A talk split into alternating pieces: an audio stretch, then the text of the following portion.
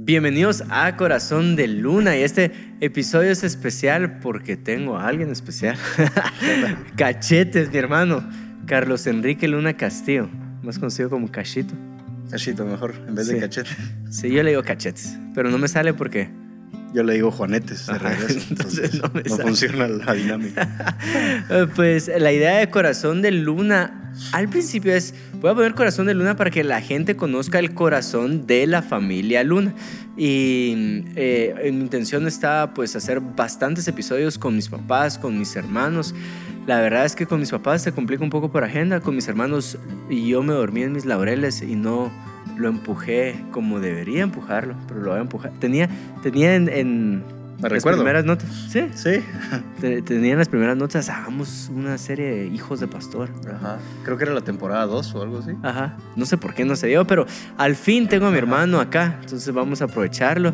Eh, antes de ir al contenido de hoy, aunque ustedes ya pueden leer el título de qué se va a tratar esto, eh, quiero recordarte y pedirte el gran favor de valorar este podcast. Andate a las plataformas, ahí hay una forma de ponerle estrellitas. ¿Por qué? No es porque me gustaría tener más estrellitas del todo, pero Ajá. es por lo siguiente, es porque las plataformas dicen, ah, este podcast no tiene estrellitas y, y el algoritmo lo interpreta como es contenido irrelevante. Entonces no lo vamos a empujar, no lo vamos a promocionar, no lo vamos a poner en el buscador de la gente o en el contenido relacionado porque no es contenido relevante. Eh, y nosotros dándole estas valoraciones, entonces le andamos diciendo al algoritmo, sí, ¿verdad? Eh, mostrarlo de diferente forma. Igual en YouTube, YouTube, normalmente los videos que más comentarios tienen, lastimosamente son los morbosos. Entonces por eso mirás que títulos como El hereje, Cash Luna, Se o vuelven así, más virales porque comentan más. porque comentan más. ¿Cómo podemos nosotros eh, contraatacar eso o favorecer el buen contenido? Pues comentando. No te quita mucho tiempo. Si sos de pocas palabras, pone emojis. Eh, da, da, danos un comentario ahí. Sirve bastante. Eh, fue una gran intro para irme ya al tema. Miren, pues, hoy quiero hablar acerca de eh, familiaridad. El versículo donde Jesús no pudo hacer este, milagros en, en- Ahorita lo voy a buscar en un ratito para leérselos como es, pero no pudo hacer milagros porque era el carpintero. Y en otros lugares sí pudo hacer muchos milagros porque era el Mesías. ¿Qué tan familiar es Jesús en nuestro corazón? ¿verdad? ¿Es, ¿Es el Mesías o es el carpintero? Pero para llegar a eso, hablar un poquito de las seis noches de unción, contanos. Sí, sí. Eh, acabamos de vivir una experiencia que para mí eh, me llena. No, no, Sí. no sé cómo expresarlo de la mejor manera. Tal vez las palabras se van a quedar cortas en expresar lo que uno siente, pero estas seis noches, eh, en lo personal, reviven un sentimiento. Reviven un sentimiento que... Estabas bien tocado todas las noches. Sí, O sea, Eh, la noche que ministró unción y de ahí viernes, ¿verdad? sí. Sí.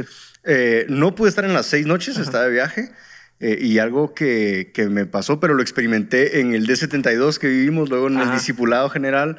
eh, luego no pude estar esas noches, pero vine a la, a la última. Y algo que, que me pasó es que me, me cayó el peso de su gloria. Creo, ¿Sí? creo que lo podemos decir así. Estaba yo tirado y, y algo que no experimentaba en mucho tiempo. Esos como dolores. No quiero decir dolores de parto porque creo que no, no, no creo que me haya dolido Ahí tanto. pujando. ahí. Pero, pero sí era como que Dios estaba procesando algo y creo que tiene que ver con los sueños que tenemos a futuro, pero una, una experiencia lindísima con la presencia del Señor. Y viene en Sancha también. Y viene en Sancha. En Sancha eh, es algo diseñado en el corazón del Señor para nosotros. Me recuerdo muy bien cuando habló a mi corazón y me dijo, quiero nada más que convoques a una cita con mi Espíritu Santo. Y entonces viene fuertísimo. eh, estamos basados, eh, rapidito para contarles, en tres pilares que yo encontré sobre, eh, o que Dios me habló sobre una experiencia con el Espíritu Santo. Número uno dice, donde está el Espíritu del Señor hay libertad. Él quiere que tengamos ese momento con Él y experimentar su libertad.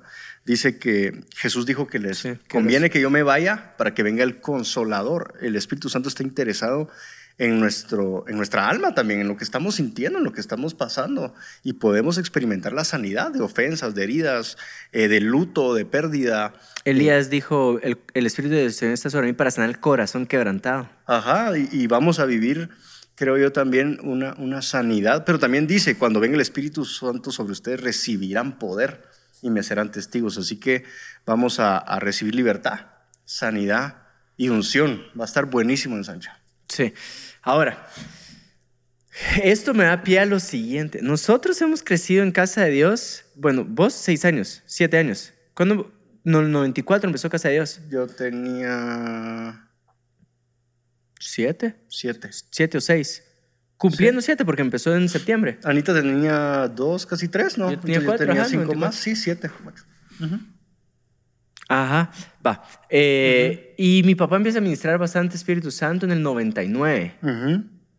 Pero ya en la... O en el 98. No, No, no, ya en la casa, ajá. sí, porque la, la historia que él cuenta que tú estabas en la silla y te caías y te caías de Ajá. la silla y te caías de la silla bajo la presencia del Espíritu Santo, eso pasó desde las primeras reuniones. Ah, mi papá dijo que fui el primer borracho de la iglesia. Sí, me caía de la silla borracho cuando estaba comiendo todavía. No, ya no son papillas, pero a los 3, 4 años. Entonces, Sí, ya estabas experimentando la, la presencia Bien bolo a mis cuatro años. Va, eh, y entonces crecemos. Ahora, ¿por qué el tema de familiaridad? Porque nosotros crecemos desde el 94. Para nosotros entrar a una reunión donde la gente se está riendo, donde la gente está llorando, donde la gente está temblando, o ¿no te acordás alguna vez si te caíste? Me recuerdo mi primera experiencia con el Espíritu Santo eh, fue en cuando Lille Kids o la escuela dominical en Ajá. ese entonces estaba en el sótano de la Cámara de Industria. Ay, si no, de eso no me acuerdo de Eh, nada. Tengo nada y- más la memoria. empezamos a, a- Bueno, desde que empezó Casa de Dios empezamos alrededor de, de- de esto, ¿no? El Espíritu Santo, pues, tuvo la bondad de, de derramarse y me recuerdo muy bien que estaba mi mamá en ese entonces, directora del Igle Kids, o estaban en, en la escuela dominical ministrando a los niños. Me recuerdo que oran por mí y lo siguiente que me recuerdo es que me estoy levantando y todos se me quedan viendo, como, como y contanos qué sentiste, ¿verdad? Y lo único que me recuerdo es, pues nada, o sea, sentí paz, tranquilidad y no sabía que me había caído hasta que me levanté. Eh, esa fue mi primera experiencia con el Espíritu Santo y de ahí Qué nada. Ha sido lindo el Espíritu Santo. Sí. Pues yo nunca me he desmayado en el espíritu. ¿No? Sí me he tirado un par de veces con un par de Ajá. pastores. Así como para Ajá. responder al empujón. Sí, y papá, I'm sorry, me tiré más de alguna vez contigo, lo siento. Pero era porque quería saber qué se sentía. Y le iba a echar una ayudadita al Espíritu Santo, pero no era... Mitad fe, mitad. Cabal. Eh, me pasa mucho que se me revientan los vasitos de la cara. Mm. Cuando el Espíritu Santo viene sobre mí, se me revientan esos vasitos en la frente y debajo de los ojos. O llorar, llorar, me quebranta mucho el Espíritu Santo. Eso me pasa. Eh, pero para nosotros es algo, no sé si llamarlo común. Eh, es algo que se ha dado muchas veces, repetidas veces. Sí, o lo Ajá. vemos más seguido que muchas personas. Sí. Entonces, el problema de verlo seguido es que se puede llegar a volver familiar. ¿verdad? Igual el tener a nuestro papá cerca, verlo ministrar, verlo en la casa también, eh, no, solo, no solo miramos sus fortalezas, como hijo, o sea, creces con él, miras también sus debilidades. Entonces llega un momento donde, donde lo empezás a ver familiar. Entonces tal vez lo que te quiero preguntar, cachetes, es, cachito, Está bien. Carlos, ¿alguna vez te ha confundido conmigo o no? ¿Alguna vez qué? ¿Alguien te ha confundido conmigo? Sí, me ha pasado muchísimas veces. ¿Pero qué te dicen? Eh, ¿Usted es A el ver. segundo? No. No, eh, es que como que al principio no se dan cuenta que me están confundiendo. Entonces, hola Cachito, ¿cómo estás? Yo bien, gracias a Dios. Mira, vi lo que estás haciendo con Lid y que van ahí para... Y es como, ese es Juan Diego, mi hermano, pero entiendo. O sea, como que, como que en el subconsciente ellos saben que a algún hijo le van a decir Cachito. Sí. Y, y la, la dejan ir, ¿verdad? ¿Y cómo, así. ¿y cómo matás la, eh, la confusión? ¿O solo dejas que pase ya? Dejo que pase más, o sea, digamos en ese caso específico, donde me dicen, ala, qué chilero lo que estás haciendo con Lid. Y yo le digo, sí, gracias a Dios está creciendo, es un proyecto que lidera mi hermano Juan Diego. Eh, yo soy Cachito, yo estoy en, en otra red, pero estamos contentos de lo que estamos viviendo. Y se quedan así como lo confundí, jaque, pero, ajá. pero no me regañó. Entonces, ala, sí, qué buena onda y me felicitas a tu hermano.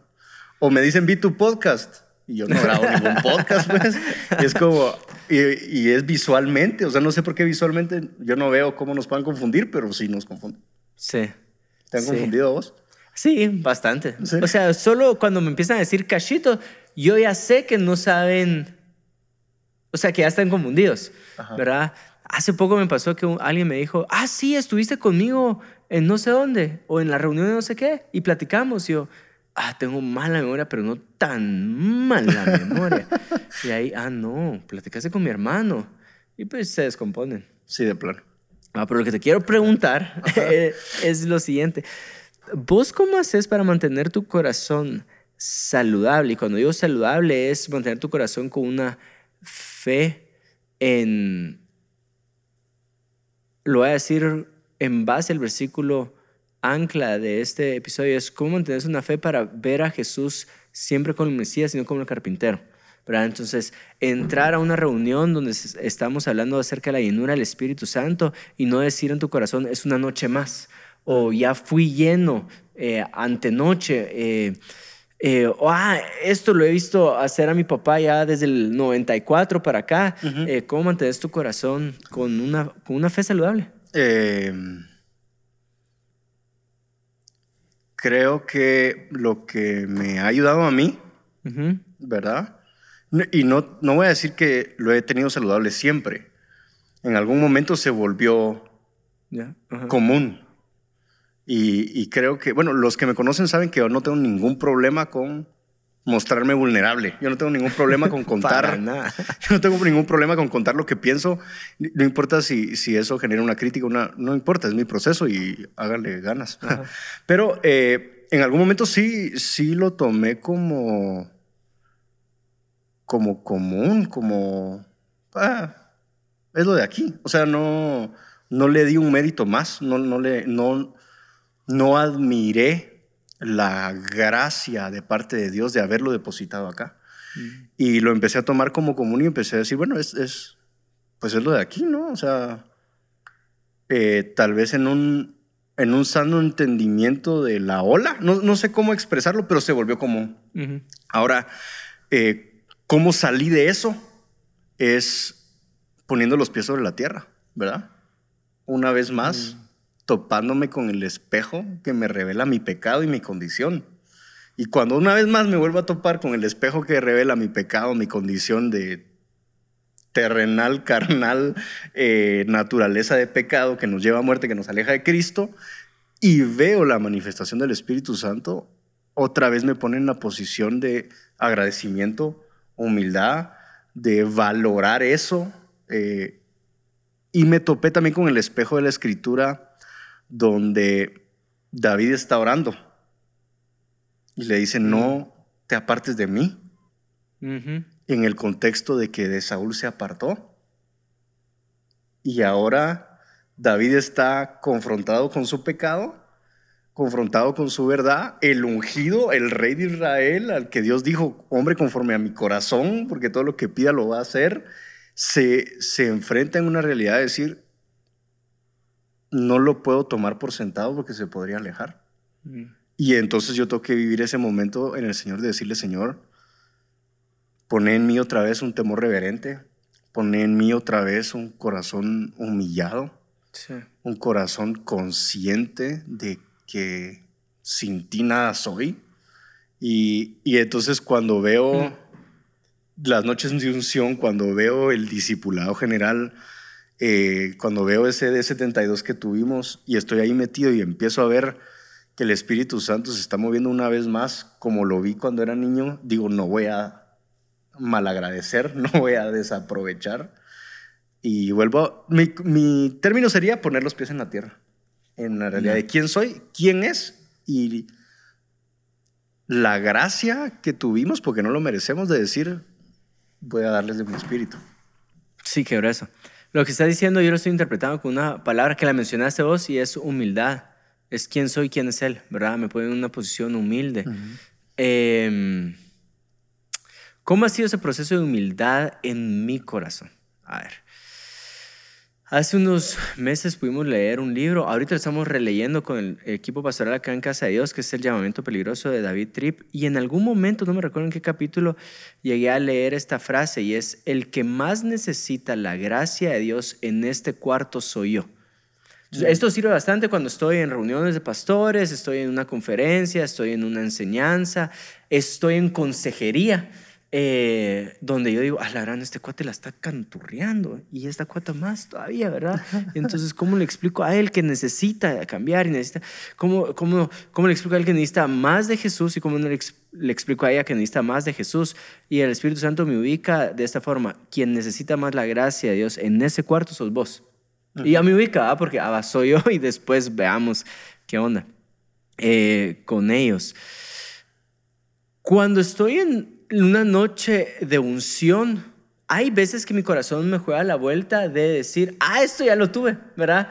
Qué rico lo que está sintiendo aquel, qué rico lo que está. Me llena mucho ver a las personas recibiendo el Espíritu Santo. Pero la vuelta que juega mi corazón es, es mi corazón cree que no lo necesita tanto como ellos. Y eso ya no es humildad. Entonces intento entrar con esta postura de quien necesita más de la presencia del Espíritu Santo en este cuarto soy yo. Y sirve mucho porque tal vez tú no has estado en una noche de unción acá en casa de Dios, eh, pero sí estás en, en, tu grupo con tu líder o estás en la iglesia con tu pastor eh, y decís, este pastor es el que he crecido por los últimos 10 años, llámese sus chistes, llámese sus sermones, llámese el bosquejo, sé a dónde va a parar, sé qué anécdota va a contar en este momento para hacer énfasis en su punto. Entonces puede ser que te sirva esto. Quien más necesita la enseñanza en este cuarto, hoy soy yo. Entonces te pone en una posición humilde en reconocer, eh, ¿verdad? Eh, Ajá. Reconocer a Dios, como vos dijiste, quién es Él y quién es uno. Creo que, que, eso es lo que pasa en, en, en, la ciudad donde Jesús crece y se acostumbran a Jesús el carpintero, ¿no? Ajá. Y, y cuando viene en una forma distinta, pues yo no, la verdad, yo estuviera ahí, yo no lo vería haciendo más que muebles. O sea, es, Carpi, ¿dónde está mi silla? Ajá, o sea, mi mesa se está tambaleando. Ayúdame con una pata. Es como, ah, la regresaste a la ciudad, ayúdame con el mueble, porque fíjate que, o sea, porque lo veo en mi actitud de hoy. A mí me. A ver, y, quiero hacer la pregunta tal vez a los que nos están viendo. Tú que nos estás viendo, eh, ¿conoces a alguien que es futbolista? ¿Alguna vez te has sentado con él a hablar algo que no sea foot?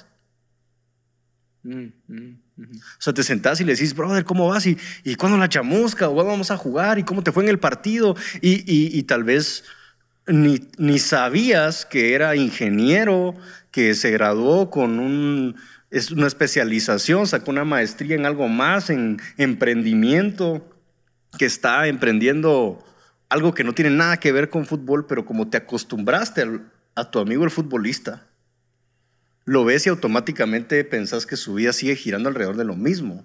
Mm. Y, creo que nos puede pasar con el Señor, ¿verdad? Eh, crecí en esto y automáticamente llego y, ah, sí, o sea, es, es, no, no, lo quiero decir, ¿verdad? Con los pies en la tierra, pero es normal ver milagros, ¿verdad? y, y, ah, bueno, sí, o sea, Mira, y supe que un ciego recobró la vista. Sí, es otro. O sea, y ese creo yo que es el, el, problema de la familiaridad. Porque vos decís ahorita, me disfruto ver a la gente recibir, y el problema sería ya cuando ni eso. Es como, ah, sí, es normal, qué bueno que se rió, qué bueno que se apareció aceite, qué bueno que, que y era de esperarse porque es una noche de unción. Sí. Entonces podemos decir, si humildad sería un, buen consejo para nuestro corazón, tal vez el segundo consejo es expectativa o fe. Sí. Eh, porque, eh, ¿qué espero de él? Mesas. ¿O qué espero de él? Milagros. Voy a leer el versículo, espérate. Pues. Sí, expectativa. Eh, Mateo 13:55. ¿No es este el hijo del carpintero? ¿No se llama su madre María y sus hermanos Jacob, José, Simón y Judas? ¿No están todas sus hermanas con nosotros? ¿De dónde pues tiene este todas estas cosas? Y se escandalizaban de él, pero Jesús les dijo, no hay profeta sin honra, sino en su propia tierra y en su casa, y no hizo ahí muchos milagros a causa de la incredulidad de ellos. Y muchas veces incredulidad se puede interpretar como familiaridad, ¿verdad? Ajá. Y con expectativa se puede interpretar como fe. Entonces, ¿qué espero? Ahora, el reino de Dios es, tan bonito porque, a ver, ¿por qué puso en hechos? Vamos a ver cosas que ojo no ha visto y escuchar cosas que oído no ha escuchado. C.S. Lewis tiene una forma increíble en ilustrar el reino de los cielos y es mientras vos vas caminas, va creciendo. No hay forma que el reino de los cielos deje de crecer. Entonces, imagínate que es un, un bosque que por segundo que pase, el bosque sigue creciendo. Eh, o imagínate que es el universo y por segundo que pase, nuevas estrellas son creadas, pero siempre hay algo nuevo. Entonces yo puedo llevar mi corazón a decir, hoy domingo puede pasar algo nuevo. ¿verdad? hoy, hoy el Espíritu de Dios puede hablarme algo nuevo a través de mi pastor.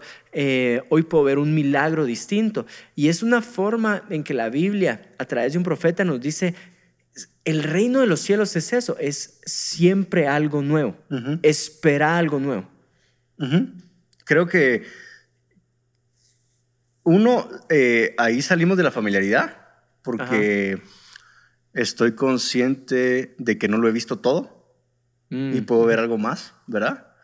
Y segundo, ahorita que lo estabas diciendo, vino a mi cabeza que podría ser, eh, y tal vez no es el tema, pero, pero eh, que no, el problema que estamos viendo hoy alrededor del mundo de gente dejando de congregarse tiene que ver con la familiaridad. Sí, sí. Dejé, sí lo creo. dejé de congregarme. Muy bueno porque me congregaba por familiaridad. Es lo que estoy acostumbrado a hacer el domingo, es lo que ya sé, pero no estoy expectante de lo que puede pasar un domingo. Si yo estuviera expectante de lo que este domingo va a traer a mi semana, a mi vida, a mi relación matrimonial, a, mi relación con mis hijos, si estuviera expectante de lo que la palabra de Dios que está viva y es eficaz puede hacer, solo con que yo me siente cinco minutos a escucharla, yo no dejaría de asistir un domingo, es más, repetiría servicios, porque mi expectativa no está o, me saca de la familiaridad.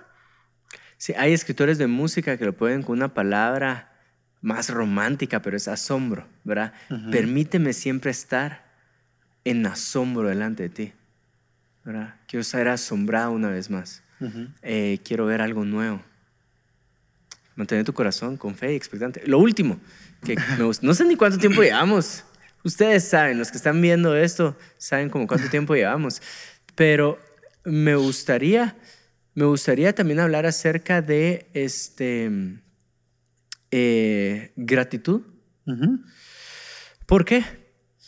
En, estudié administración de empresas y en el curso de economía nos dieron a, conocer algo en el comportamiento humano. Espero no aburrirlos con esto, pero se llama utilidad marginal decreciente. Vos también lo estudiaste. Ajá. Utilidad marginal decreciente eh, en pocas palabras es lo siguiente. Si a ti te dan todos los días en tu casa un pan con pollo para almorzar, estoy seguro que por muy rico que esté en el primer día y el segundo día, y te lo prepara el mejor chef del mundo, al día 20 vas a estar asqueado de ese pan con pollo, porque lo tuviste mucho. Muchas veces que la utilidad marginal, o sea, el margen de la utilidad para el día es ah, súper aburrido, es menos, o sea, me va gustando menos, voy queriendo menos. Entonces, eh, la forma en que nosotros podemos proteger nuestro corazón de eso es con gratitud. Si yo me paro a orar y agradecer por ese sándwich con pollo todos los días, hago que, que no tenga un efecto tan fuerte este esta utilidad marginal decreciente en mi corazón. Gracias, Señor. Muchísimas gracias porque tengo algo de comer en, en, mi plato. Gracias porque tú proviste. Gracias porque está caliente. Gracias porque está sabroso. Muchísimas gracias, Señor. Entonces creo yo que también es un buen filtro para proteger nuestro corazón. Gratitud. Sí. Eh, por ahí escuché o leí un meme que dice que... Eh, que volteemos a ver a nuestro perro en la casa. Ajá. Yo no tengo perro, pero dale. Ajá, o sea, y lo tuve en algún momento, pero lo tuvimos en ¿Ah, algún momento. Hubo perros en la casa. Es un animal que, aunque coma lo mismo todos los días, siempre te recibe moviendo la cola. Mm, mm. Y es el mismo concentrado. El mismo concentrado. Estoy seguro que no es la Más comida más rica que- que, puede recibir. Estoy seguro, pero él tiene agradecimiento, él está contento con la casa donde está, que llegas, que no te vio en el día, que, que ahora ya vas a poder tener un ratito tal vez para jugar con él y, y ahora ya puede ladrar y alguien lo oye porque estaba ladrando y nadie le ponía atención cuando no había nadie. Eh, y aunque, y me, me impresionó eso, aunque come lo mismo todos los días, te recibe moviendo la cola. Y creo que estamos en, o, o se está viviendo tal vez un adormecimiento, si le puedo poner esa palabra, eh, porque dejamos entrar la monotonía y la monotonía entró eh, por falta de agradecimiento.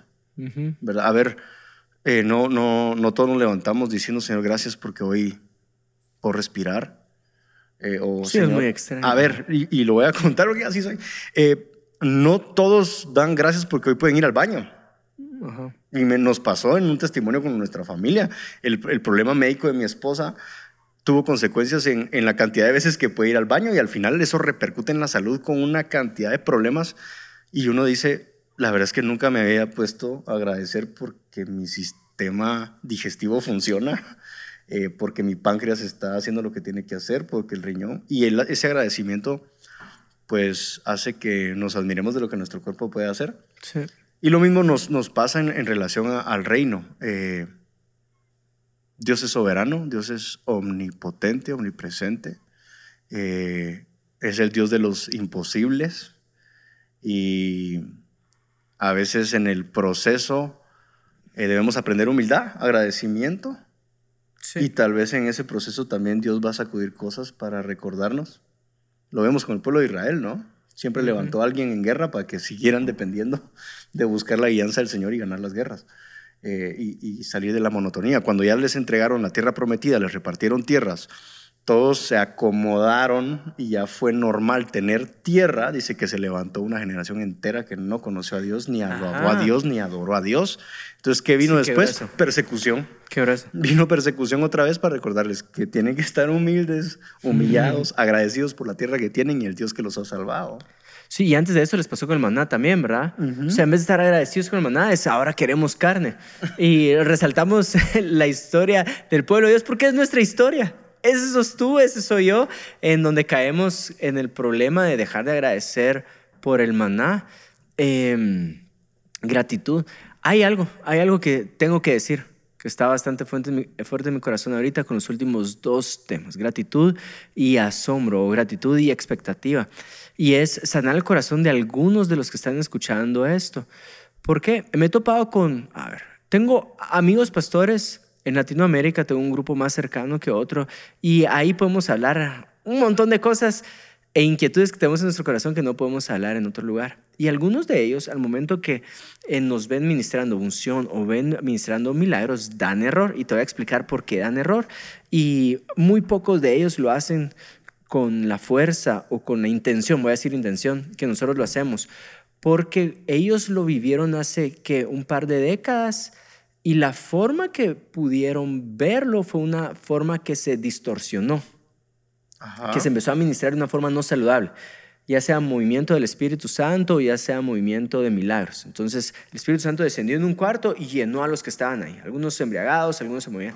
Pero de ahí es, ah, va, pasó otro domingo, pasó otro domingo. El problema de muchos es que creen que si no pasa al tercer mes, el Espíritu Santo dejó de estar. Ajá. Y para mí es, no es así, No, ¿verdad? para nada. Eh, eh, Pentecostés fue una, una vez y ya, o sea, empoderó a los apóstoles, o el aposento alto empoderó a los apóstoles, Pentecostés empoderó a la iglesia, el bautizo de Jesús empoderó a Jesús, pero no miras una paloma descendiendo sobre Jesús cada momento que iba a ser un milagro. No, o sea, No, imagínate que vas a tener un ciego y, sh- este es mi hijo amado, entonces ya puedes, no, ¿verdad? Entonces creo yo que ya es más un tema de fe de nuestro lado, de qué tanto lo queremos ver. Pero entonces, ¿a qué llevo? El tercer mes no pasó. Entonces lo empezaron a empujar un poquito más para que la gente no dijera el Espíritu Santo dejó de estar ahí. Mm. En-. Entonces, al momento de empujarlo, entonces la gente fingió. Eh, y yo sí tengo historias de la gente que, que me ha contado, o pues eh, que en, en, algún momento metieron polvo de oro en la Biblia, porque en, en, los primeros domingos apareció esto de forma sobrenatural, pero ya a los seis meses lo estaban empujando y metían el polvo y decían, el Señor está acá. Entonces se echaron para atrás y ya no voy a ministrar esto de esta forma, mm. porque ya no es saludable. Pero es ahí donde quiero hablar acerca del punto de asombro. Ya no estás... A ver, ¿por qué quiero traer sanidad a tu corazón? Espera algo nuevo de parte del Señor. Tal vez hay algún pastor o un líder escuchando este episodio y te está incomodando adentro. Y yo quiero motivarte y exhortarte a que volvás a ministrar. Espera algo nuevo, espera algo saludable. Eh, igual con los milagros, gente que tal vez fingió en algún momento, entonces, ¿para qué ministrar si la gente va a fingir? No, eh, sana.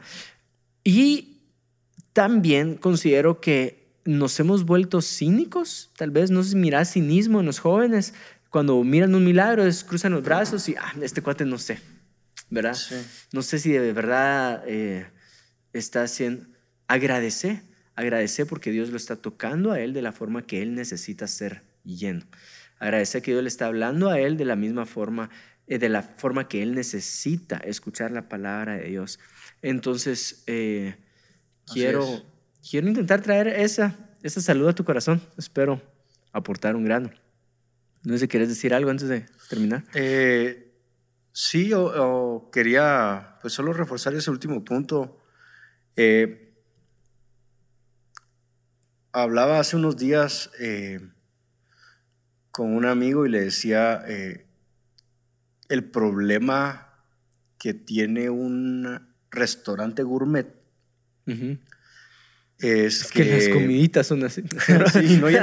no, eh, el, problema de, un restaurante gourmet, un restaurante así de chef y que van a presentar tal día tal especialidad o va a venir tal chef a cocinar, o, es que el día que no está, la comida normal tal vez no genera tanta venta. Porque no es un restaurante al que vas a ir a comer huevitos con frijoles y platanito. No vas a ir a comer solo la carne. No, vas a querer comer una carne con una salsa de no sé dónde y que le fue cortada de una avestruz de saber. O sea, me estoy inventando cosas, pero. Y muchas veces, como no vimos al chef llegar, ¿verdad? Eh, y lo hablo por, por también cosas que se están viviendo hoy, eh, estamos más interesados en el que va a dar la palabra que la palabra en sí. Eh, una iglesia que, que, ya no está tal vez agradecida, no hablo de casa de Dios, hablo del cuerpo de Cristo, eh, no estamos agradecidos con el plato que se sirvió, sino que chef la cocinó. Y, y necesitamos regresar a tener hambre. Porque el hambriento no está preguntando si era gourmet o no, no está preguntando qué chef lo hizo, lo que quieres comer. Y la llenura del Espíritu Santo, la visitación del Espíritu Santo, la manifestación de lo glorioso de Dios, y no hablo de oro o vino, sino de, que puede transformarnos y cambiarnos. Eh, él dice que Él es el, el, pan de vida, que Él es el agua y que el que tenga sed venga a Él. Y necesitamos tener sed. Necesitamos tener hambre. Y lo menciono porque te dirigiste a pastores. Yo también quiero dirigirme a los pastores. Está bien tener hambre de un movimiento del Espíritu Santo, de una ola, de buscarlo. Eh, tal vez decís, es que no, no quiero que me pasen esas cosas, no quiero que aparezca la gente fingiendo, no me gustaría que hablen esto de mí o que hablen lo otro. Eh, un pastor una vez me dijo, guarda tu corazón de la humanidad de la iglesia. Mm. Y quiero decírtelo a ti, guarda tu corazón de la humanidad de la iglesia. Dios confió su iglesia en nosotros, humanos, pecadores, Él sabiendo nuestra naturaleza. Y, tenemos que apartar ah, de nuestra cabeza quién es Dios y quién es la persona a la que Dios está usando. Porque una quizá no tenga que ver con la otra, puede ser pura gracia a favor de Dios y su misericordia para nosotros. Está bien tener hambre. Eh, querés vivirlo, querés experimentarlo. Por alguna razón hoy estás viendo esto y decís, para mí esto ya se volvió, no sé, común, normal, ya, ya ya solo veo al carpintero. Eh, quiero decirte algo, le pido a Dios que ponga en ti esa hambre en tu corazón. Y estoy seguro que con esa expectativa Dios va a hacer cosas mucho más grandes de las que esperamos, pero necesita que esperemos algo. Y, y oro para que vivas ese avivamiento en tu casa, en tu familia, en tu iglesia y que puedas empezar a ver la manifestación del Espíritu Santo. Sí, acabas de hacer que el versículo donde dice, ¿quién de vosotros si su hijo le pide pan, si le pide pescado, eh, si le pide huevo, ¿verdad? Son alimentos comunes, ¿verdad? Entonces, ¿cuánto más le hará el Espíritu Santo a quienes se lo pidan? Y ahí puedes ver también entre líneas que puede estar este peligro, que no se vuelva común, que no se vuelva familiar, que le quites el valor. Mm. Nada. Buenísimo. Eh, no sé ni cómo terminar, pero decirte que estamos a unas semanas de ensanche, un encuentro con el Espíritu Santo y es, tal vez tú estás diciendo, ¿quién va a venir? Eh, ¿Quién va a predicar? Intenta quitar eso en tu corazón, sino cómo me puede asombrar el Señor, eh, ¿Qué es lo nuevo que tiene el Espíritu Santo para mí? Señor, quiero que hagas algo diferente en mi vida. Estoy expectante y que sea de acuerdo a tu fe.